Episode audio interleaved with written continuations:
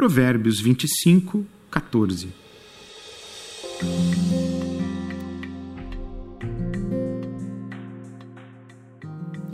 A pessoa que promete um presente, mas não o entrega, é como nuvens e ventos que não trazem chuva.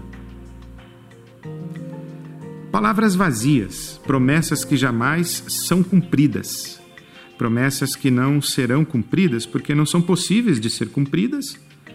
São promessas exageradas, elas são promessas baseadas na prepotência de quem promete, pois promete acreditando ser capaz de fazer o impossível.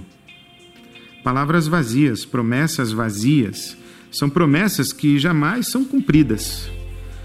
E não são cumpridas porque quem prometeu jamais pretendeu cumpri-las. São promessas feitas com base em motivações duvidosas, interesses escusos, promessas baseadas em caráter podre. A prudência exige cuidado ao fazer promessas e também exige cuidado em dar crédito às promessas que nos são feitas, e especial cuidado em dar crédito às pessoas que nos fazem promessas.